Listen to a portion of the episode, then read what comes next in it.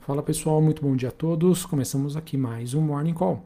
Nesta terça-feira, dia 8 de março, eu sou Felipe Vilegas, estrategista de ações da Genial Investimentos. Bom, pessoal, nesta terça-feira os mercados acabam amanhecendo num tom um pouco mais positivo após três sessões seguidas de queda, e esse movimento ele acontece após o noticiário envolvendo a União Europeia dizendo que vai disponibilizar ainda nesta semana seu plano de venda conjunta de títulos com o objetivo de financiar gastos com defesa e também energia.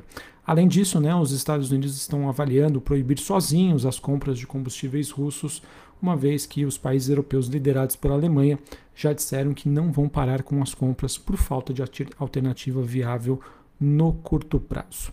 Mesmo assim, pessoal, a noite acabou sendo aí de grande volatilidade dos ativos de risco, com claros sinais aí de que ainda existem diversas fragilidades no mercado e os investidores ainda continuam bastante né, nervosos, ariscos, depois que os Estados Unidos revelaram aí discussões com os governos europeus sobre essa proibição da importação do petróleo e do gás natural russo, que foi resolvido, mas é, ainda não temos uma solução definitiva sobre essa questão. Essa questão. A gente teve também Moscou alertando que poderia cortar o fornecimento de gás para a Europa através do gasoduto Nord Stream 1, e isso acabou trazendo ainda bastante volatilidade e um movimento aí de alta para as commodities. Olhando aqui sobre os principais desempenhos desta terça-feira, a gente teve um dia negativo para as bolsas asiáticas, Xangai na China caindo 2,35, Hong Kong queda de 1,39, bolsa japonesa caindo 1,7.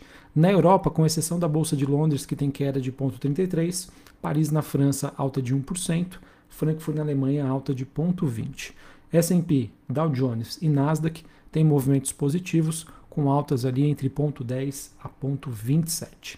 O VIX, que é aquele índice do medo, queda de 3,37% neste momento, ele que retorna para o patamar dos 35 pontos, lembrando, é ainda um patamar bastante elevado. É, em relação ao DXY, dólar index, temos uma queda leve, mas ele permanece ainda acima do patamar dos 99 pontos. Taxa de juros de 10 anos nos Estados Unidos alta de 5% a 1,8%. Bitcoin subindo 2,5%, voltando a ser negociado próximo dos 39 mil dólares a unidade. E temos aí mais um dia positivo para o petróleo. Contrato negociado em Nova York, o WTI, se aproximando da região dos 123 dólares o barril, alta de 3%. É, e olhando para os metais industriais negociados na, na Bolsa de Londres, a gente teve o cobre com queda de 0,19 e o níquel né, teve as suas negociações paralisadas. Queria destacar então um movimento que aconteceu nesta manhã, em que houve né, uma possibilidade de um short squeeze, em que o níquel né, chegou a bater a 100 mil dólares a tonelada e as suas negociações precisaram ser suspensas na Bolsa de Londres. É, esse movimento aconteceu dado que nos últimos dias a alta acumulada chegou a 250% e isso obviamente fez com que detentores da posição vendidas tivessem dificuldades aí de cumprir com as suas chamadas de margem. Lembrando que o níquel é um importante metal utilizado aí para a produção de bateria de carros elétricos. E como né, é, haviam, né, no caso, especulações de muita gente, muitos investidores vendidos neste ativo, é, que é considerado né, um, como se fosse uma, uma posição de proteção. Isso acabou ocorrendo aí em perdas bilionárias no movimento que a gente chama aí no mercado de short squeeze, em que investidores começam a comprar um determinado ativo de maneira especulativa, com o objetivo de tirar essas posições vendidas no mercado e, obviamente, ter ganhos astronômicos aí com essas movimentações que acabaram acontecendo. Isso é um sinal, obviamente, de fragilidade, baixa liquidez e dificuldade de entender quais são os próximos passos que nós teremos à frente em relação a essa guerra uh, com a, da Rússia contra a Ucrânia. Um outro ponto também, pessoal, que a gente deve acompanhar, sem sombra de dúvida, né, são os efeitos inflacionários que a gente deve começar a monitorar nas próximas semanas, nos próximos meses, por conta da alta dos combustíveis e também da alta de metais né, utilizados na indústria é, e também dos alimentos. É, acredito que esse seja um dos principais vetores aí de contágio da guerra, obviamente fora os efeitos sociais. É, e a segunda derivada também em relação a isso acaba acontecendo do fato de que o mercado hoje já começa a precificar dentro de um cenário de muito mais probabilidade, a expectativa de uma desaceleração bastante forte do crescimento econômico global, que tende a impactar, obviamente, bens discricionários, né? ou seja, o investidor tende a ser, investidor, perdão, não, o consumidor tende a ser muito mais seletivo né, na hora de fazer as suas compras, já que é, itens básicos como gasolina, como alimentos, já devem comprometer aí grande parte do seu orçamento. Então, dentro desse cenário, diante desse cenário, há uma expectativa aí de que os mercados acompanhem nos próximos meses uma desaceleração que pode sim levar a uma recessão econômica já no mundo desenvolvido, como Estados Unidos e Europa. E isso acontece né, especialmente em um momento em que a gente ainda vê né, um processo de alavancagem grande de alocação em ações nos Estados Unidos e, historicamente, né, os múltiplos de negociação, ou seja, os preços justos, ainda permanecem bastante esticados e a expectativa aí de alguns investidores é que esse processo não seja resolvido aí em poucas semanas, mas que dure aí meses, né, para que isso, para que os preços dos ativos encontrem aí um preço de equilíbrio frente a este novo cenário. Tá, pessoal? Então, novamente, a gente tem um cenário bastante desafiador, né, olhando para 2022, que no início do ano é, se bastava sobre o processo de elevação da taxa de juros, é, nos Estados Unidos, na Europa, entre outros países, mas que esse movimento pode ser, infelizmente, acelerado por conta desse conflito da Rússia contra a Ucrânia. Não se sabe quanto mesmo vai durar, se ele vai se resolver nessa semana ou se é, o Putin né, quer muito mais do que a Ucrânia.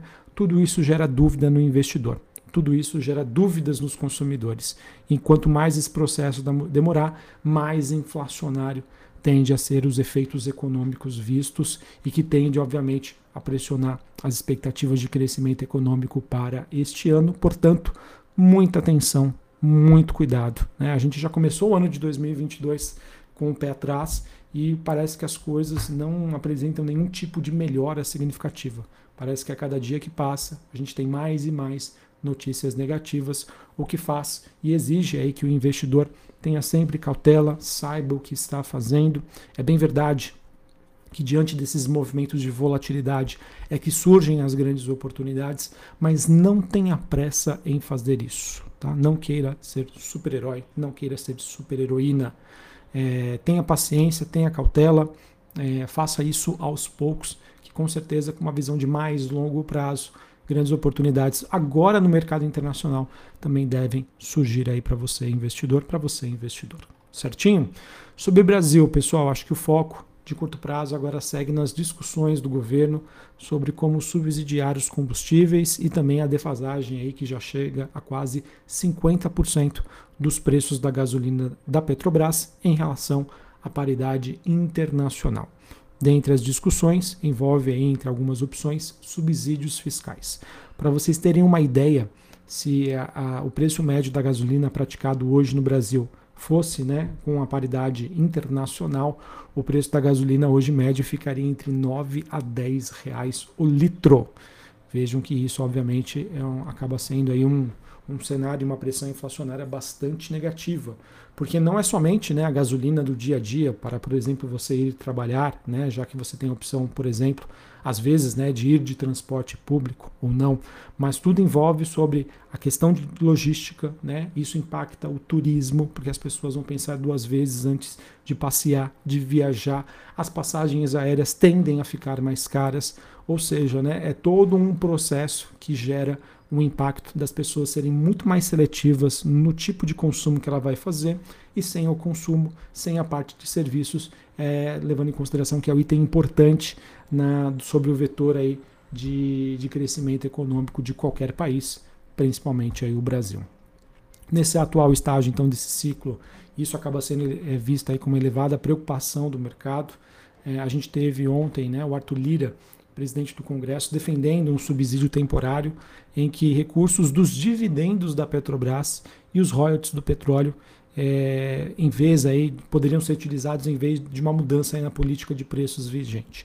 Alguns membros do governo também ressaltaram que esses recursos iriam para o Tesouro Nacional e que abrir mão deles seria um grande impacto aí na arrecadação.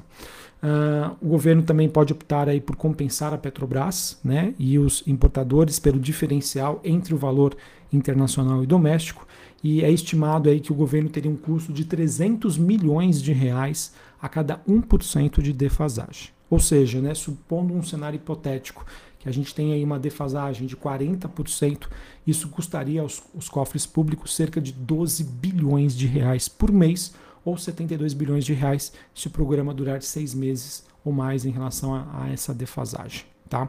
Também foi ventilada ontem no mercado de que não estaria descartado um pedido do estado de calamidade, o que poss poderia possibilitar então a utilização de créditos extraordinários para subsidiar os preços dos combustíveis. No entanto, essa opção ainda vem encontrando diversas contrapartidas e não é à toa que a gente viu ontem né, movimentos de alta do dólar, de alta da curva de juros e queda no, da, da Bolsa Brasileira, do Ibovespa, principalmente aí liderado pelas ações da Petrobras. Ah, e eu vejo aí muitas críticas né, em relação a essa questão de você tentar controlar os preços dos combustíveis, levando em consideração que, por exemplo, os preços do trigo né, estão aí nas máximas históricas. Ou seja, o pãozinho, né, o bolinho, né, que serve de alimento aí para muitos trabalhadores e trabalhadoras no Brasil, vai ficar cada vez mais caro, né? E por que não, né? É, digamos assim, é, focar somente aí nos combustíveis e não buscar aí alternativas para viabilizar aí que os alimentos fiquem mais acessíveis.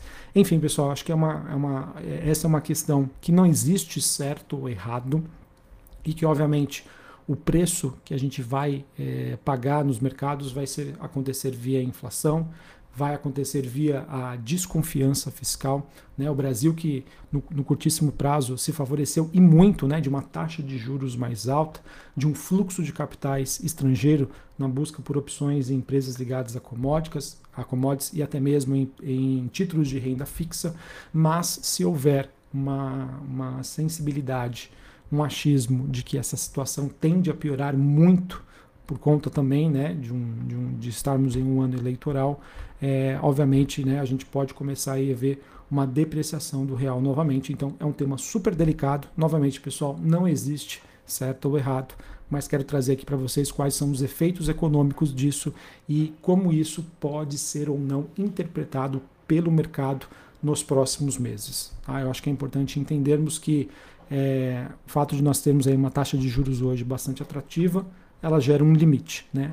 E o quanto desse limite o mercado vai entender ou não que uma intervenção no governo hoje que acontece na Petrobras possa acontecer mais para frente em outros setores, em outras empresas. Então acho que vai ser super importante nós acompanharmos nos próximos dias é, se começou a existir uma saída né, do investidor estrangeiro de um posicionamento que ele montou aí desde o final do ano passado em ações brasileiras em títulos de renda fixa. Vai ser super importante acompanharmos esse processo, tá bom? É, então, pessoal, eu acho que é isso. É, a gente entra, acaba entrando aí numa fase bastante desafiadora, em que a gente obviamente tem que monitorar. É, é um ano super complicado, super difícil. É, a gente tem ainda como é, vislumbre né, para o ano de 2022 é, a expectativa ainda é que as commodities se mantenham de alta, então ela pode ainda servir como um hedge de proteção. Mas lembrando, tá? A Bolsa brasileira só está no positivo por conta dessas empresas, tá? principalmente aí Vale.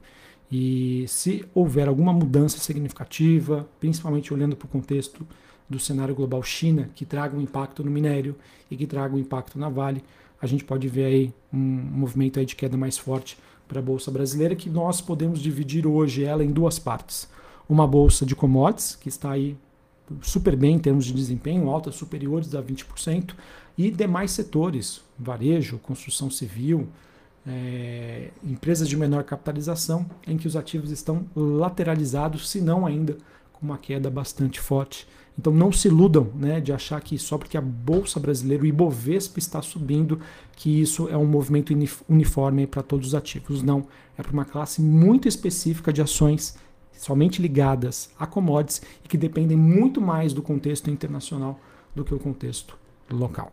Belezinha?